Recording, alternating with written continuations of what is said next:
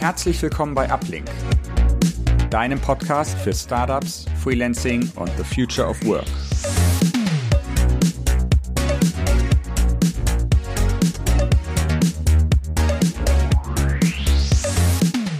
Hallo und herzlich willkommen zu einer neuen Episode unseres Uplink Podcasts. Ich spreche heute mit Carla Schönig, Freelance Product Lead und Gründerin des Women CTO Dinner. Als wäre das noch nicht genug, hat sie zudem gemeinsam mit Svenja Lassen die Fin Academy gegründet eine Female Business Angel Academy, die Frauen zu Investorinnen ausbildet. Darüber hinaus ist sie selbst als Venture Scout bei Ananda Impact sie auf der Suche nach spannenden Startups. Wir sprechen heute über dysfunktionale Strukturen im Tech-Bereich, inklusive Produktentwicklung und die Bedeutung von empowernden Netzwerken. Herzlich willkommen, Carla. Ich freue mich, dass du hier bist. Hallo, ich freue mich auch. Es wäre, glaube ich, super, wenn du noch einmal kurz ein paar Worte zu dir selbst sagen kannst und so ein bisschen mitnimmst, auf deiner Reise, wie du quasi im Product-Bereich gelandet bist und wie die anderen sich Bereiche daraus entwickelt haben. Ich persönlich stelle immer wieder fest, egal mit welchen Leuten ich spreche, die im Bereich Product unterwegs sind, der, so einen klassischen Werdegang in die Richtung gibt's ja noch gar nicht so wirklich. Auch was so universitäre Angebote anbelangt, ähm, kann man es gar nicht richtig studieren, quasi so gesehen. Nee, da hast du vollkommen recht. Ähm, ich finde, das macht es auch total spannend, unter Produktmanagern dann zu sein, weil man eben aus völlig verschiedenen Richtungen zusammenkommt. Ich bin auch komplett zufällig da reingerutscht.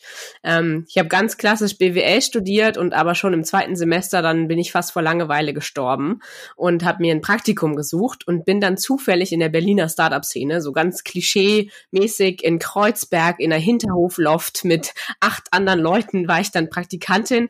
Das erste Mal in Gründerszene Artikel gelesen, das war 2010 ähm, und habe sozusagen überhaupt mal diese ganze Tech- und Startup-Szene kennengelernt und dann über verschiedene Praktika, wo ich mich ausprobiert habe, unter anderem auch wieder zufällig das Produktmanagement entdeckt und dort eine seniorige Produktmanagerin gehabt, die mich so ein bisschen rangeführt hat. Wie schreibt man dann eine User Story? Wie testet man dann irgendwie äh, Dinge konsequent durch?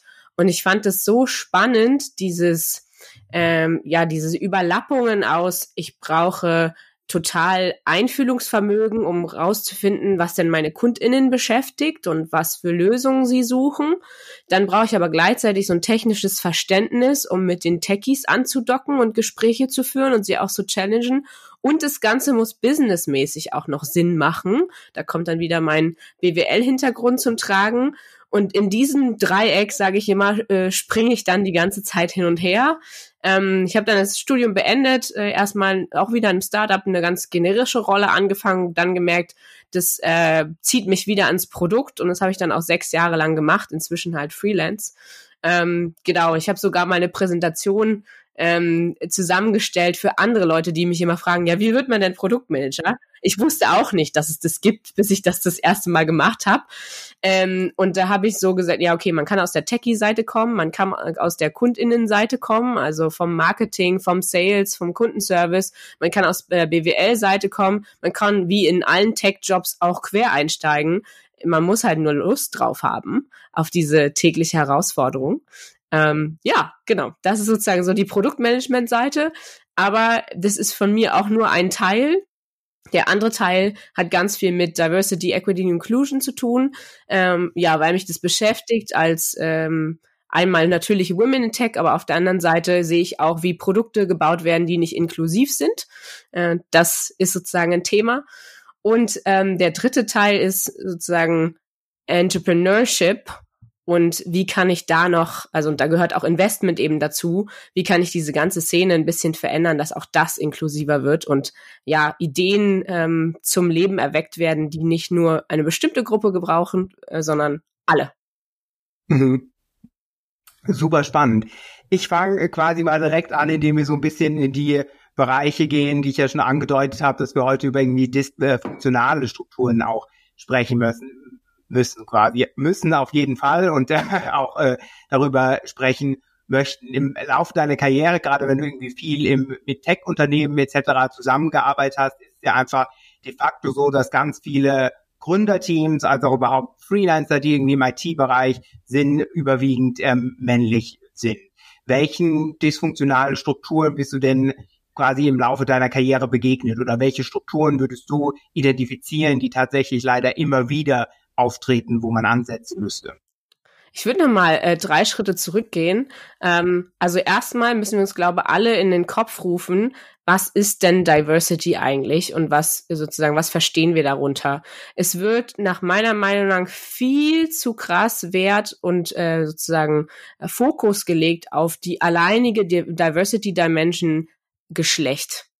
Ja, das wird völlig überstrapaziert. Es wird immer nach Male und Female und dann ist es auch noch binär und überhaupt gar nicht wirklich inklusiv sozusagen unterschieden und sämtliche andere Dimensionen, die es gibt. Alter, sichtbare, unsichtbare Behinderung, ähm, Hautfarbe, äh, kulturelle Herkunft, soziale Herkunft. Also wirklich, und da gibt's noch tausend andere, die auch noch völlig unter der Oberfläche sind. Ja, in Deutschland haben wir zum Beispiel eine Diversity Dimension, die nennt sich Ost- oder Westdeutsch hat auch einen Einfluss, ja, dass wir das alles komplett ausblenden und so mega diesen Fokus auf, oh, das Geschlecht und das ist jetzt das Wichtige.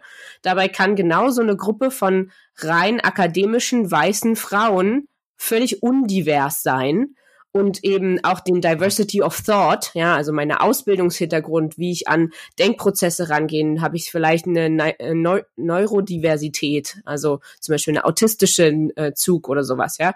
Ähm, all das fehlt auch in so einer Gruppe. Deshalb würde ich erstmal so, ne, nicht nur, ja, ja, klar gibt's irgendwie toxische Männlichkeit, über den Begriff kann man auch streiten, aber ich glaube, wir verstehen irgendwie, wo es darum im Kern geht. Ähm, und dann kann man in jeder Situation immer gucken, wer hat hier eigentlich gerade die Macht und wer definiert, was ist normal und was ist abnormal. Wer gehört in die Gruppe und wer gehört nicht in die Gruppe. Ähm, und da gibt's natürlich häufig die Feststellung, dass weiße Personen und männliche Personen und mit einem deutschen Pass oder ähm, nicht behinderte Person oder zumindest nicht behindert aussehende Person, dass die immer bestimmen, was ist jetzt die Norm und was weicht davon ab. Wer darf hier was sagen, wer wird gehört und wer muss zuhören.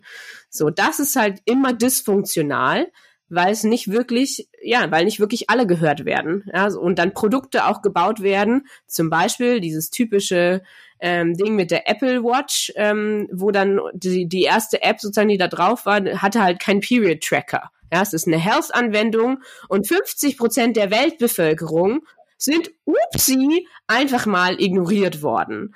Ähm, und solche Dinge passieren halt am laufenden Band bei Produktentwicklung, wenn man es nicht schafft, seine Teams, und das können ja auch Stakeholder sein, die dann komplett gleich wie das Produktteam denken, wenn die sich nicht äh, zu, also genug unterscheiden und dadurch dann gegenseitig challengen. Und wenn man selbst wenn man noch nicht so ein diverses Produktteam ist, kann man immer noch ein Bewusstsein dafür haben und sich dann verschiedene Stimmen reinholen, ja, um zumindest dafür offen zu sein. Aber man muss erstmal die Awareness haben und das haben schon ganz viele nicht. Wer bin ich eigentlich? Welche Diversity-Dimension erfülle ich oder erfülle ich nicht? Wo sind meine Privilegien und wie gehe ich damit eigentlich um? Äh, das wäre tatsächlich so mal meine erste Bitte an alle Personen, da mal ein bisschen reflektiver und reifer mit umzugehen, wo sie eigentlich stehen und auf welchem roten Teppich sie durch die Welt laufen oder halt auch nicht. Mm, und dann kann man natürlich in konkrete Beispiele gehen. Ja, also natürlich sehen wir die Statistiken, äh, dass Frauen mehr Uni-Abschlüsse machen, aber nicht in bestimmten Bereichen ähm, dass sie grundsätzlich sehr gute Voraussetzungen für Leadership Skills haben und alle möglichen Studien auch wieder attestieren, ja, besonders empathisch und können besonders gut mit Krisen umgehen und so weiter. Ähm, wie gesagt, sehr generalisierend, auch wieder solche Studien, nur binär. Ähm, und dann sieht man auf der anderen Seite aber, dass sie kaum Leadership-Rollen bekommen äh, und nicht in den Führungsetagen auftauchen. Und das ist einfach ein Widerspruch. Da müssen sich alle Leute an die Nase fassen, unter anderem auch Recruiter, ja, die dann auch sehr gut Gatekeeper sein können oder Hiring Manager. Äh, auf welcher Basis treffen sie denn jetzt Entscheidungen? Äh, weil die Person wirklich gut ist? Oder ist es irgendein Bias, weil ich ihnen schon irgendwas zuschreibe? Und da gibt's auch genügend wissenschaftliche Studien mittlerweile, die eben äh, ja eine bestimmte Korrelation zwischen ähm, Similarity Bias, also ich äh, ziehe mir lieber eine Person hoch, die mich an mich selbst erinnert in jüngeren Jahren, ähm, die sozusagen bei Männern eher darauf guckt, was haben die für ein Potenzial bei einer Rolle und bei Frauen müssen sie es schon mal bewiesen haben. Wie gesagt, auch wieder da alles verallgemeinernd, aber grundsätzlich diese Tendenzen gibt es. Ähm, und um davon wegzukommen, muss man sich zumindest mal mit diesen ganzen Biases beschäftigt haben. Absolut. Ich glaube, gerade auch in so einer Recruiter-Sicht ist es halt auch einfach so, wie, wie, du sagst, wenn die Teams, wenn jetzt irgendwie eine Führungskraft gesucht wird und das Team ist schon rein männlich irgendwie dominiert oder ein bestimmter Schlag Mensch ist da, wenn die Person, die dann quasi die, die Kandidatin auswählt, die irgendwie in das Team kommen soll, dann schon so eine Einschätzung vom Team hat, schreibt sie natürlich dann die positiveren Eigenschaften der Person zu, die sich ähnlich verhält. Da haben ja. wir natürlich schon ganz klar ähm, das Problem. Ich würde noch einmal gerne kurz anhaken, was du ähm, gerade eben zu Beginn gesagt hast. Das fand ich super spannend. Und zwar ähm, meinst du, dass der quasi schon zu Beginn ähm, in einem Team, wenn irgendwie die Idee am Anfang jetzt steht, eigentlich der Ansatz da sein soll, dass Diversität wichtig ist, logischerweise, um auch ähm, ähm, inklusive Produkte ähm, zu entwickeln. Hast du denn da für Gründer beispielsweise konkrete Tipps, wie ich das jetzt machen kann, wenn ich noch kein komplett diverses Team habe, will aber quasi auch auf Randgruppen etc. eingehen und wirklich ein cooles Produkt bauen, bin aber so ein bisschen damit überfordert, was ich jetzt gerade in den ganz ersten Schritten machen kann. Ja, also eine Sache, die man auf jeden Fall immer beeinflussen kann ähm, und die auch eine krasse Wirkung hat nach außen, ist, wie stelle ich mein Gründungsteam zusammen. Also es ist eine Studie letzten Jahr, ich glaube Oktober, November rausgekommen, die sagt, wenn zum Beispiel rein männliche Gründerteams äh, da sind, dann können die so inklusiv denken, wie sie wollen. Allein, dass sie auf Fotos immer als drei männliche Gründer oder vier oder zwei, also ein rein männliches Gründungsteam dargestellt werden, hat so eine Signalwirkung an Minority Groups, also vor allen Dingen auch Frauen, dass die schon von alleine sich äh, nicht bewerben oder weniger bewerben auf Stellen in diesem Startup. Das heißt, ich habe mit diesem Diversity Debt, also ich habe von Anfang an schon Schulden und mache mir mein ganzes Leben immer weiter schwieriger im späteren Hiring, weil halt das so diese Außenwirkung hat. Auch wenn meinetwegen unter der Oberfläche zum Beispiel einer der Gründer aus einem sozusagen schwachen sozialen Umfeld eventuell kommt. Das ist halt nicht sichtbar. Ja, da sind wir auch schon wieder bei dieser oberflächlichen Diversität. Also schon im Gründungsteam drauf achten, sozusagen, wen hole ich mir da eigentlich rein, weil das gerade dort einen krassen äh, sozusagen Similarity Bias gibt, beziehungsweise ich hole mir dann Freunde rein, oder die ich schon lange kenne, die sind wieder aus meinem gleichen Dunstkreis, ja, so. Ähm, das ist das eine. Wenn ich jetzt also das Team nicht mehr ändern kann und auch die ersten angestellten Leute schon habe, dann ist immer die Frage wieder, ich muss mir erstmal bewusst werden, was hier im Raum eigentlich steht. Ja, sind wir alle rein akademisch und haben gar keine Ahnung, wie sich das anfühlt, mit, weiß ich nicht, 200, 300 Euro im Monat äh, und einem Ausbildungsgehalt oder sowas klarzukommen? Äh, wie catert mein Produkt zu diesen Leuten oder sind wir auch ein total luxuriöses Produkt schon? Ähm, diese ganzen Überlegungen, erstmal so eine Bestandsaufnahme, auch wie gesagt die Privilegien, ähm, was haben wir eigentlich für Diversity-Dimensionen im Team? Und wenn man dann merkt, oh, hier ist eine fette Lücke und wir haben eigentlich so einen großen weißen Fleck auf der Landkarte, den müssen wir irgendwie füllen. Und dann kann man sich aktiv Leute reinholen und dann aber bitte nicht den Fehler machen und sagen, ja, komm, hier sei doch mal so nett und hilf uns, weil gerade diese Minorities oder die Re Representatives, also die Vertreter von diesen sozusagen unterrepräsentierten Gruppen, die werden besonders oft gefragt, kostenlos solche Aufklärungsarbeit zu machen ähm, und zu helfen. Und das finde ich absolut nicht in Ordnung, weil auch deren Expertise, die ja sozusagen zwangsweise zu einer Expertise geworden ist, weil sie durch viel mehr Mist durchlaufen mussten als andere Leute, die sollte schon irgendwo bezahlt werden. Ähm, aber wie gesagt, es gibt in allen Dimensionen Menschen, die da zur Verfügung stehen, die einen beraten können, um Dinge inklusiver zu machen. Man muss da wirklich nur einmal googeln oder auf Instagram gucken. Die sind alle da. Ähm, das Wichtigste ist wirklich das Bewusstsein, Bestandsaufnahme, Expertinnen suchen und dann das auch nicht nur so an der Oberfläche lassen, sondern auch wirklich umsetzen. Also ich kenne viele Aktionen, wo dann sehr Social Media wirksam, ja, wir haben jetzt mit dem gesprochen und wir machen eine Workshop-Reihe und unser ganzes Team bekommt ein DEI-Training und trotzdem passiert aber nichts im Endeffekt, ja, weil dann wurde ganz viel Tovabo veranstaltet Aber was wirklich umgesetzt wird im Alltag als Ergebnis, ist dann trotzdem wieder die alte Leier. Genau, richtig, richtig.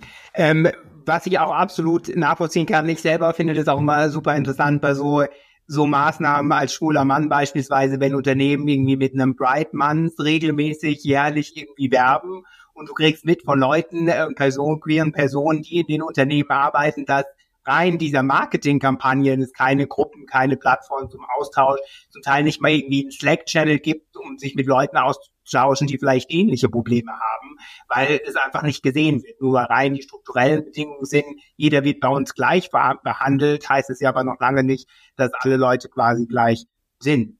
Eine Sache, die ich halt auch rausnehme, was du gerade gesagt hast, ist, dass quasi ganz frühzeitig es, glaube ich, auch einfach wichtig ist, diesen Faktor Diversität und inklusive Produkte bauen direkt mit in die Unternehmensstrategie aufzunehmen und nicht quasi erst am Ende, wenn der ganze Prototyp schon steht und es dann an die eigentliche Entwicklung gehen sollte, anfangen, darüber Gedanken zu machen. Ähm, der andere Aspekt könnte natürlich auch sein, ähm, dass man, wenn es dann an die eigentlichen Nutzerbefragungen etc. später im Produkt geht, da auch ähm, divers quasi gezielt auszuwählen. Wie ist denn da normalerweise in so einem ähm, Produktmanagement-Zyklus der Prozess? Also ich meine jetzt quasi nach dem Punkt, wo der Prototyp schon steht und dann wirklich geschaut wird, wie interagieren Nutzer mit meinem Produkt. Ja, also da kommt es natürlich auch wieder drauf an, wie groß das Startup schon ist und wie professionell. Natürlich gibt es äh, komplette Agenturen, die einem bei der Auswahl von solchen Testpersonen helfen oder InterviewpartnerInnen. Ähm, das kostet auch eine Stange Geld, deshalb machen das eher größere Unternehmen. Man kann natürlich auch wieder aus dem eigenen äh, Bekannten- und Freundeskreis sourcen oder auch mal eine Facebook-Anzeige oder sonst irgendwas schalten. Ähm, da hat man natürlich immer wieder den Effekt, dass das aus der eigenen Bubble ist. Ähm, natürlich kann man vorher bestimmte Merkmale festlegen und sagen, wir müssen unbedingt Menschen aus der Altersgruppe 20 bis 30, aber auch 60 bis 70 mit dabei haben. Wir müssen unbedingt auch äh, People of Color mit dabei haben, mindestens so und so viel Prozent von allen Interviews. Also sich vorher schon überlegen, genauso wie man vorher bei einem Interview sagt, ich will das strukturiert machen und ich lege vorher die Kriterien fest, die für mich wie in die Bewertung einfließen, so dass dann alle Personen die gleichen Fragen kriegen in der gleichen Reihenfolge und es gibt eine Bewertungsskala und ich habe diesen Prozess endlich von dem Bauchgefühl gelöst. Ach ja, das war ja ein nettes Gespräch, weil ich mochte die Bluse ähm, oder die Stimme klang so nett hinzu. Wir haben jetzt wirklich die Fachkompetenz bewertet und genauso kann ich mir auch vorher Ziele für die Interviewpartner setzen. Das machen die wenigsten, weil es ist immer total schnell Zeitdruck und wir müssen jetzt mal irgendwie Ergebnisse bekommen. Wenn man das überspringt, wird man aber irgendwann wieder drüber stolpern, weil entweder man hat irgendwas vergessen oder wie es halt häufig jetzt auch Firmen erleben, es ist ja mittlerweile alles transparent. Es kann ja jeder auch Feedback auf LinkedIn in Kommentaren und so weiter teilen. Und es wird auch getan, ja. Also jetzt hier Pride Month und äh, irgendwie Diversity Day war es, glaube ich. Ähm, und dann die Deutsche Bahn zum Beispiel, ja, hier bei uns ist egal, woher du kommst, weil ist eher wichtig, wohin du fährst oder wohin es geht. Ja, netter Slogan. Aber wo ist denn der Service der Deutschen Bahn inklusiv, wenn du sozusagen nicht barrierefreie Bahnhöfe hast, wenn man immer sich noch missgendern muss, wenn man eine Bahnkarte kauft und so weiter. Das sind alles so Dinge, äh, da wird das eine gesagt und das andere gemacht, ja. Ähm, und dann, was du halt aufgezeigt hast, ist nochmal sozusagen intern auch, wie die Mitarbeiter behandelt werden und wie sich nach außen angestrichen wird. Und es wird Unternehmen zunehmend schwerer fallen mit der ganzen Transparenz und offenen Kommunikation, da irgendwas vorne dran zu streichen, was hinten nicht praktiziert wird. Ähm, das finde ich einen positiven Effekt, weil ich glaube, auch unsere Generation, auch noch die Jüngeren viel stärker das richtig einfordern. Selbst wenn sie nicht irgendwie krass divers sind, ja, irgendwie LGBTQI oder äh, keine Person of Color, sagen sie einfach, das passt nicht mit meiner Lebenseinstellung zusammen, dass Leute links und rechts von mir so diskriminiert werden und es einfach schwerer haben. Ich will bei so einem Unternehmen gar nicht arbeiten. Also da müssen sich die bald äh, sehr große Gedanken über ihr Employer Branding machen, weil wenn das nur so eine hohle Message ist, spricht sich das auch rum. Absolut, absolut. Da haben wir zum Teil Startups manchmal den, den Vorteil, möchte ich sagen, dass oftmals junge Leute irgendwie da sind, gerade in so einer in so einer Berlin-Startup-Bubble und die auch wirklich Lust haben, natürlich irgendwie ähm, die Workers in, inklusiv etc. aufzutreten und es auch wirklich den Leuten am Herzen liegt, sich frühzeitig darum zu kümmern, wie kann ich das Ganze machen. Wenn wir uns jetzt aber trotzdem die gesamte wirtschaftliche Struktur in Deutschland angucken, haben wir da natürlich auch einfach viele eingesessene Großkonzerne, ähm, X Unternehmen, die schon so und so lange gibt, wo einfach gefühlt die meisten Leute in den Chefetagen irgendwie 50-jährige plus weiße Männer sind, leider. Ähm, wie können denn aber auch Unternehmen da ansetzen, wenn sie jetzt sagen wollen, hey, ich merke, ich möchte das machen, das ist mir auch wirklich am Herzen, es ist notwendig, politisch oder warum auch immer, es macht einfach Sinn, das zu machen. Was müssten die denn in so ein Transformationsprogramm reinpacken? Ja. Hast du da irgendwelche Ideen? Was würdest du da machen vor allem? Ähm, also erstmal würde ich tatsächlich mit dem Mythos aufräumen wollen, das hat tatsächlich ja auch schon äh, die Albright Stiftung untersucht, ähm, dass es nirgendwo besser oder schlechter aussieht. Startups haben den Ruf, weil sie jung wären, wäre es hier inklusiver. Das stimmt aber auch nicht, weil dort viele Strukturen, wie zum Beispiel eine HR-Abteilung, die wirklich Bescheid weiß, wie man mit einem Complaint umgeht, ja, oder was eigentlich Compliance ist, ähm, sozusagen, weil das komplett fehlt, ja, auch wenn kein Betriebsrat da ist, wie soll ich dann als dort Angestellte in einem Startup überhaupt mich hörbar machen und mein Recht bekommen? Ähm, das ist sehr ähm, ja, hier, also hierarchisch nicht, aber dadurch sehr Freifahrtschein. Ähm, dann sagen die Gründer, okay, dann bist du halt einfach raus ähm, oder ja, halt die Klappe und mach weiter sozusagen. Also das geht dann eben noch in solchen jungen Strukturen. Ähm, und genauso gibt es sehr, sehr moderne Konzerne, die das halt verstanden haben, dass schon McKinsey und BCG, ich glaube 2018 ist es, dass die schon gesagt, ja, das macht nicht nur aus einem reinen es ist das Richtige zu tun, rein menschlich, sondern es macht sogar wirtschaftlich Sinn. Ja, sie sind sozusagen krisenstabiler, äh, sie sind profitabler, diese Unternehmen, die verstanden haben, dass man aus dem Vollen schöpft und nicht nur diese eine Schiene fährt. Ähm, und deshalb, also man kann sich schon an ganz vielen Beispielen das abgucken. Ähm, wenn man das wirklich, wirklich ernst meint, dann muss man sich sicher sein, dass man auch auf lange Frist A an sich selbst arbeiten möchte. Das ist der härteste Part. Viele Leute denken, ach ja, wir machen das so ein bisschen, aber ich kann so bleiben, wie ich bin. Nein, das macht was mit einem, wenn man sich mit Privilegien, mit anderen Lebensrealitäten auseinandersetzt und dafür offen sein möchte und sich diesem Diskurs auszusetzen. Man braucht eine Konfliktfähigkeit auch. Und dann nicht beim ersten Mal, wenn man als weiße Frau bezeichnet wird, eingeschnappt zu sein. Das bin ich nun mal.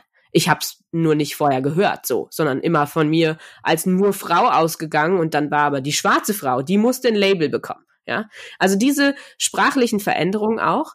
Ich muss an mir selbst arbeiten wollen, Konfliktfähigkeit. Ich muss Geld in die Hand nehmen wollen. Es wird nicht von heute auf morgen gehen. Ähm, und dieses Zuhören, ja, und die Ressourcen, die ich hoffentlich schon im Unternehmen habe, weil wir sind alle unter der Oberfläche trotzdem schon ein bisschen divers. Nicht in, maybe, vielleicht in diesen großen Kategorien, aber wir haben unterschiedliche Herkünfte, Lebenserfahrung. So. Man kann schon mal aus der bisherigen Belegschaft auch wieder Bestandsaufnahme und aus dem anfangen zu schöpfen. Ja, da wo ich jetzt stehe. Wie können wir das zum Beispiel so machen, dass es inklusiv intern ist für Familien und dabei nicht nur an Mütter, sondern auch an Väter, an Alleinerziehende, an ähm, Eltern von adoptierten Kindern und so weiter zu denken. Ja, also das geht ganz einfach, klein anzufangen. Das muss man gar nicht so groß kompliziert denken. Aber vorher muss diese Bereitschaft zu sein, ich arbeite jetzt an mir und das wird hier auch mal ein bisschen interessant werden ja, die Diskussion zwischendurch. Wenn man das aushalten kann, fein, dann äh, kann man sich auf den Weg machen.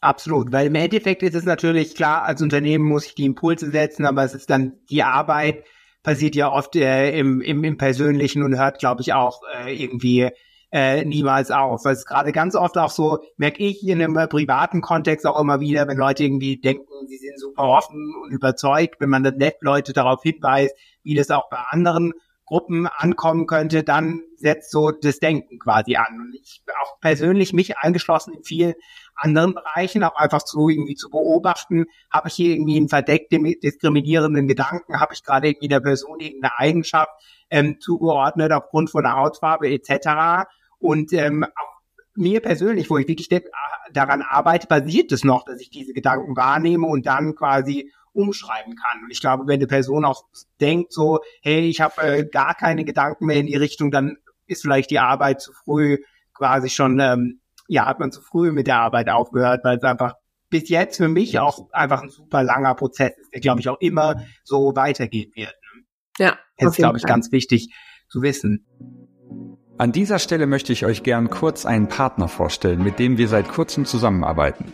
Und zwar den Newsletter Handpicked for Berlin. Der Macher Igor präsentiert euch in seinem wöchentlichen Newsletter seine persönliche Auswahl der besten Jobs und News aus der Berliner Tech- und Startup-Szene. Ich selber finde den Newsletter super interessant und kann ihn euch nur ans Herz legen, auch wenn ihr gerade nicht selber auf Jobsuche seid. Abonnieren könnt ihr den Newsletter unter der Domain handpickedberlin.com. Und jetzt geht's weiter mit der Episode. Jetzt haben wir einmal gesagt, was können quasi Unternehmen machen etc. Trotzdem habe ich als Individuum ja auch immer die Möglichkeit, egal ob ich jetzt ähm, Gründer bin oder so, mich natürlich auch in irgendwelchen Netzwerken zu engagieren. Da bist du ja auch super ähm, stark drin, dass du zum Beispiel irgendwie das Woman CTO Dinner gegründet hast, wo sich mehr ähm, Frauen gezielt vernetzen können, die gleichen Arbeitskonstellationen arbeiten, ob sei es jetzt CTO oder auch irgendwelche Direktorinnen im Engineering-Bereich sind. Ähm, wie wichtig sind denn solche Netzwerke und warum denkst du, gibt es noch gar nicht so viele Netzwerke in die Richtung? Es gibt bisher kein weiteres Women CTO Dinner in Europa. Ich glaube, das kann ich sozusagen aussagen. Ähm, aber es gibt auch schon dann wieder von sozusagen diversen Netzwerken ganz, ganz, ganz viele andere. Also ähm, auch da wieder, die muss man suchen. Natürlich tauchen die auf meinem Radar nicht alle auf, ja, wenn ich einen bestimmten Umkreis habe und äh, auf LinkedIn bestimmten Unternehmen folge und so weiter. Aber man kann die finden. Ja, man kann finden LGBTQI Plus Unternehmer, InvestorInnen, äh, man kann finden äh, Black Women in Business und so. Also da gibt's wirklich aller Couleur. Ähm, trotzdem, natürlich gibt's fünfmal oder 50 mal mehr andere sozusagen etabliertere Business-Netzwerke. Ich glaube, das hat auf jeden Fall einmal damit zu tun mit der ganzen Historie. Ja, also wie lange sind dann Frauen schon wirklich etabliert im Arbeitsleben, wenn sie vorher durch Gesetze und alles Mögliche ausgeschlossen wurden? Ähm, oder in Deutschland äh, bis 1960 noch von ihrem Mann die Bestätigung brauchten, dass sie ein Bankkonto eröffnen konnten. Also man muss sich immer mal wieder vor Augen führen, dass es erst eine kurze Zeit her ist. Also wie viele Generationen, zwei oder drei? Wie soll sich denn da krass was geändert haben? Ja, das muss man auch immer wieder, ja klar, als aktivistische Person, da kann es einem nicht schnell genug gehen, muss man auch aufpassen, dass man nicht im Burnout geht. Ähm, oder auch, dass 1995 erst offiziell äh, der Paragraph gestrichen wurde, dass Homosexualität strafbar ist. Ja, also 1995.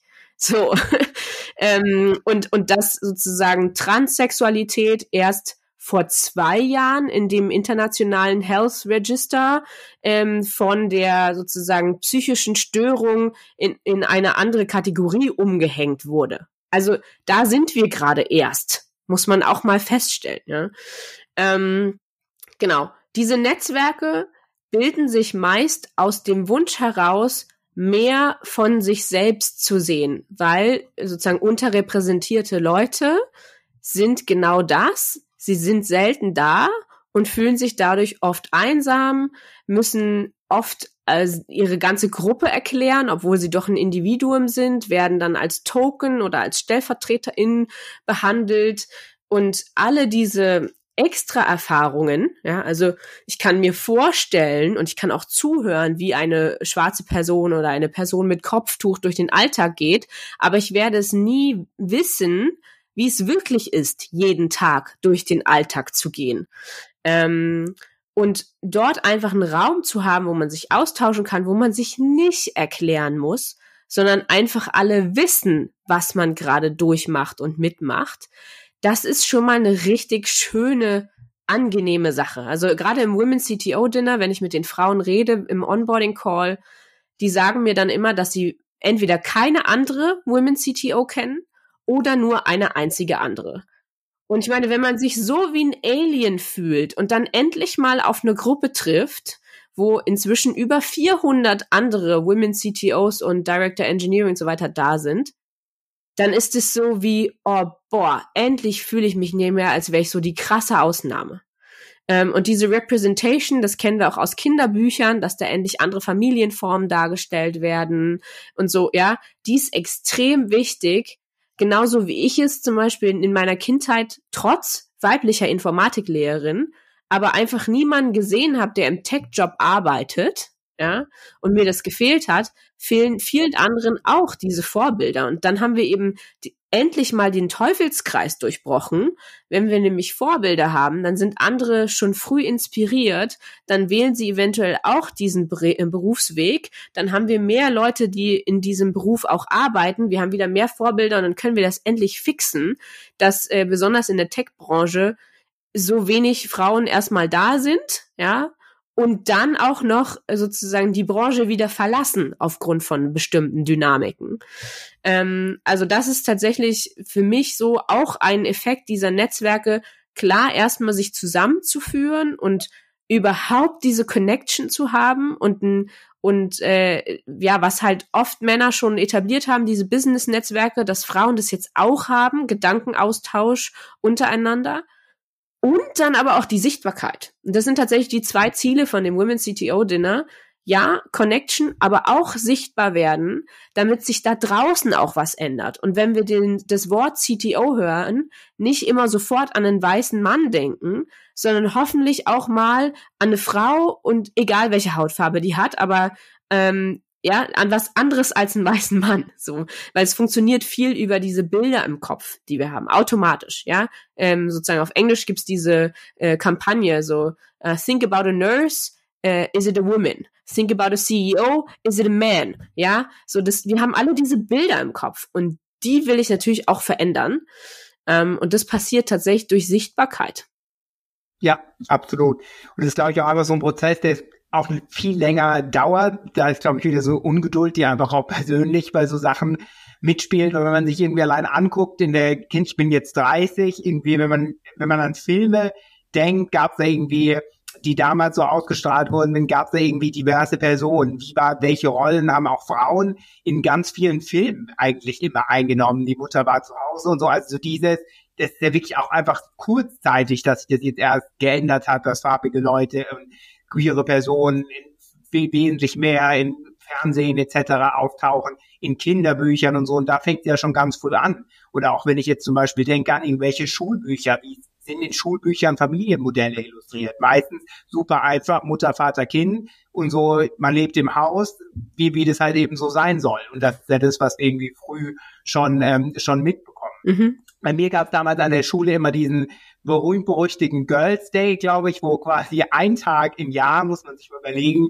ähm, quasi äh, weiblich gelesene Personen die Möglichkeit hatten, mal in Berufe reinzuschnuppern, die äh, untypisch sind für, äh, für Frauen, wo sich oft aber auch dann schon dort wieder mehr auf, auf Seiten von, von den Familien und so, wie sich darüber geäußert wurde, das natürlich dann auch gleich schon so deklariert wird, das sind Professionen, die sind untypisch für dich. Willst du da wirklich reingehen? Dann waren sie ja oft in so einem Team, was dann natürlich wieder letzten Endes super dominiert wäre. Ähm, was denkst du aber, wie kann man denn frühzeitig ähm, eigentlich die Sichtbarkeit für weibliche Erfolge stärken? Was muss denn, was wünschst du dir denn eigentlich auch so politisch, um das Ganze so ein bisschen ja, um da so einen SSL-Rater-Effekt irgendwie zu haben. Ja. Ähm, also was du ansprichst, ist total relevant, weil wir ja wirklich schon äh, quasi mit der Muttermilch, also unserer sozialen ähm, Prägung zu Hause und dann aber auch eben den Medien die ganze Zeit unterschwellig diese Nachrichten mitbekommen. Ja? Also zum Beispiel Disney-Filme, äh, wenn wir jetzt an Mulan denken, dann sagen wir auch, boah, cool, starke Frau, die kämpft ja total und so weiter.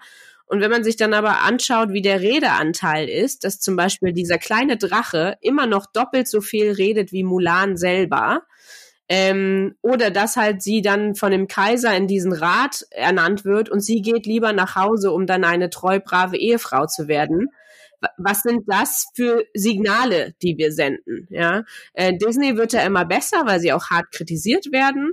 Ähm, auch andere sozusagen Firmen äh, werden da besser, wie sie äh, bestimmte Werbemaßnahmen und so weiter ähm, nach außen strahlen. Aber auch das ist wieder meine Wahrnehmung. Ich sehe natürlich besonders gern diese Werbung und sehe wieder andere Werbung eben nicht, weil ich da schon gar nicht mehr hingucke.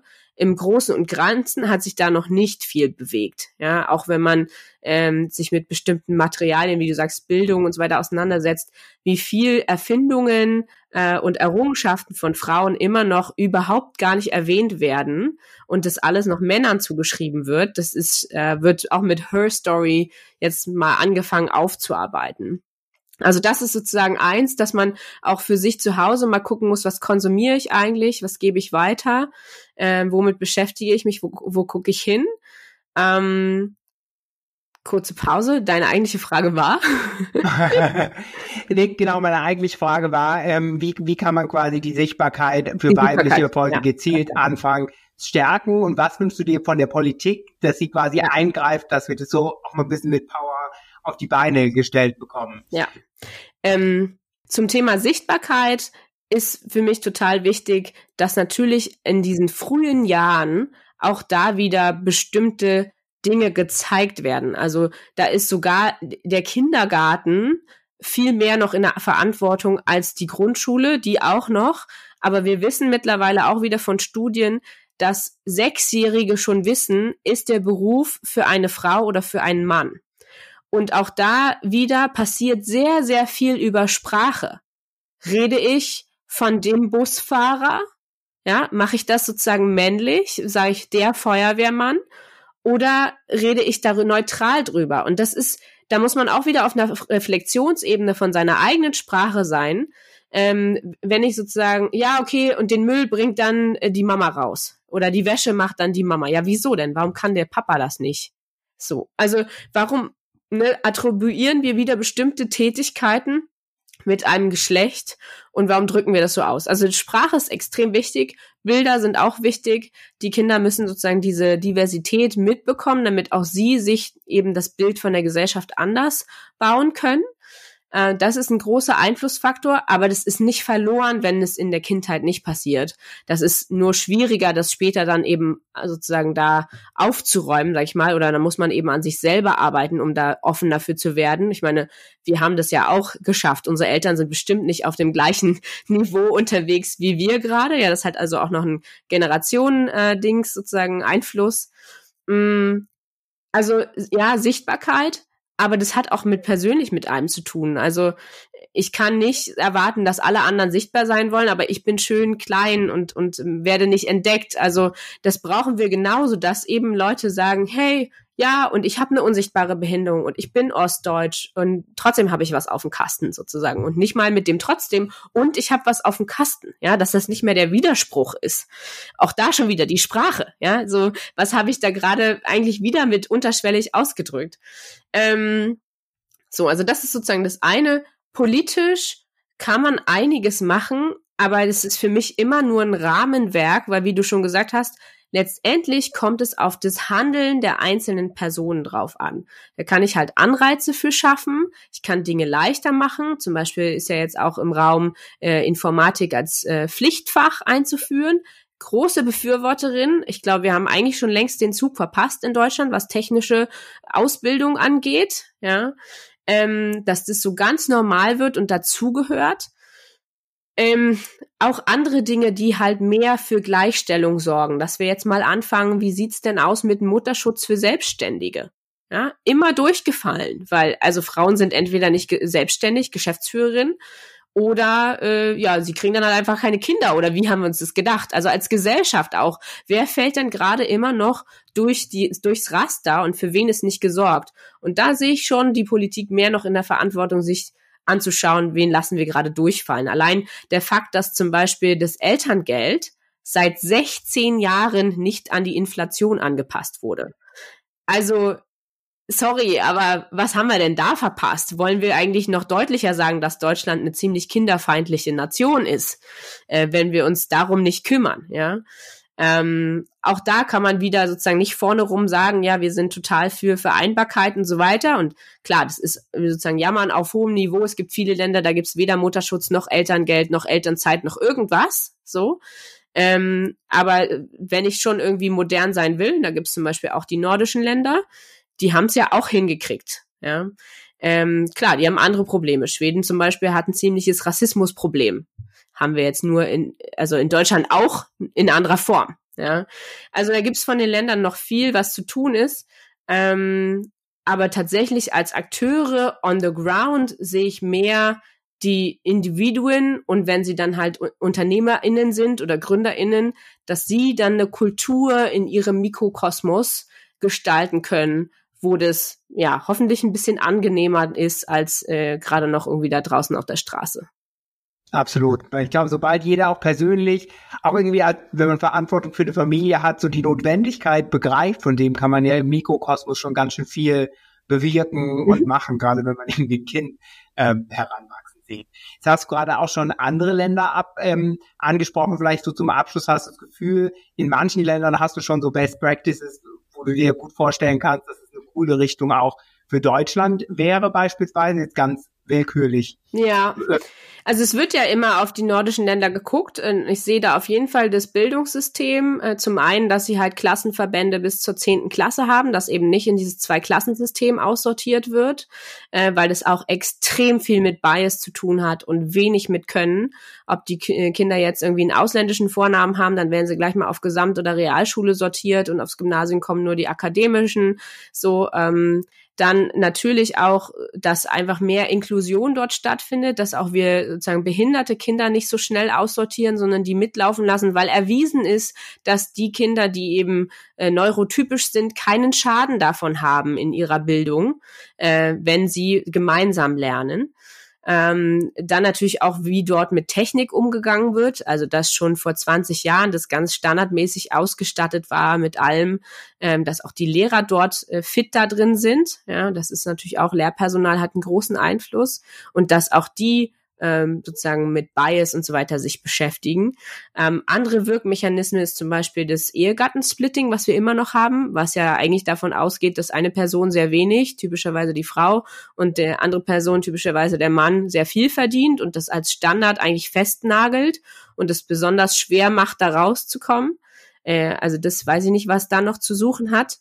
Ähm, Genau, also da haben andere Länder das schon hinbekommen. Es gibt zum Beispiel auch in Frankreich und in Spanien äh, und in Italien sehe ich das auch. Ich habe äh, in Spanien und in Italien jeweils mal ein bisschen gelebt, äh, dass einfach ganz anders auch mit mit Kindern umgegangen wird. Da wird zum einen nicht sozusagen diese Übermutter erwartet, ähm, und zum anderen laufen die einfach nebenbei so mit und sind einfach da, ja. Und dann ist es nicht der Störfaktor, äh, den man dann schief angucken muss oder so, sondern die sind einfach da und sind ein Teil und brauchen wir auch als zukünftige Rentenzahler, wenn wir mal ganz ehrlich sind.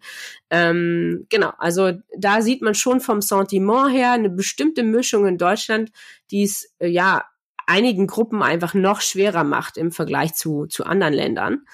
Ähm, aber klar, man kann dann, wenn man in den anderen Ländern lebt, wieder nach Deutschland gucken und sagen, ach, aber ihr habt doch das und das viel schöner. Also äh, es ist nirgendwo ein Paradies.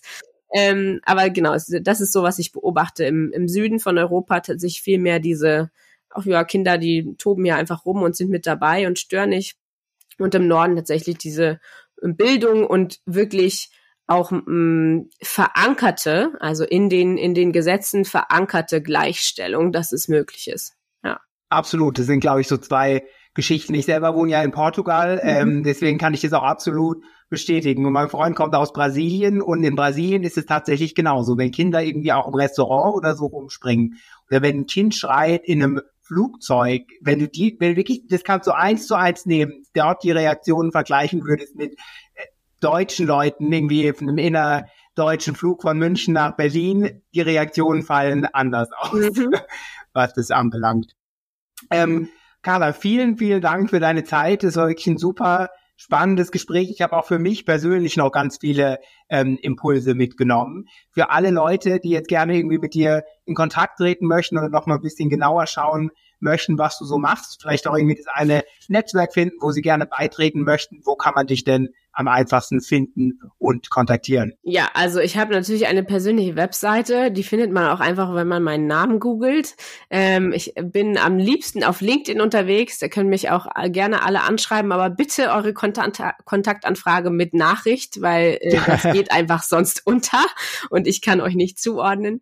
Ähm, genau, alle Women CTOs oder die das gerne werden möchten, die können sich auf womencto.de io.eu äh, im Kontaktformular auch melden und kommen gerne ins Netzwerk. Wir sind in mittlerweile 26 Ländern unterwegs in Europa. Ähm, ihr könnt also auch gerne Leute empfehlen. Und alle Frauen, die Bock haben, Business Angel zu werden, die können einfach nach der Female Business Angel Academy beziehungsweise dem Female Investors Network äh, googeln und uns gibt's auch auf LinkedIn. Und äh, genau, die nächste Academy ist im Herbst. Und ja, ansonsten glaube ich, ähm, findet man mich auch auf dem ein oder anderen Event in Berlin. Perfekt, das klingt doch auf jeden Fall sehr vielversprechend. Wir packen euch natürlich auch alle Links und auch LinkedIn-Profile etc. nochmal in die Show Notes, dann ähm, werdet ihr bestimmt äh, fündig. Vielen Dank, Carla. Ich wünsche dir auf jeden Fall noch einen äh, tollen Vormittag. Dankeschön. Bis dann. Bis dann. Das war's für diese Episode. Wenn du selbst einmal in unserem Podcast zu Gast sein willst oder jemanden kennst, der darauf Lust hätte, schreib uns einfach eine E-Mail an hello at uplink.tech. Das ist uplink.tech. Außerdem würden wir uns natürlich sehr freuen, wenn du uns eine kurze Bewertung für unseren Podcast hinterlässt. Das ist ganz einfach auf iTunes möglich oder auf der Webseite ratethispodcast.com slash uplink. So long und bis zum nächsten Mal.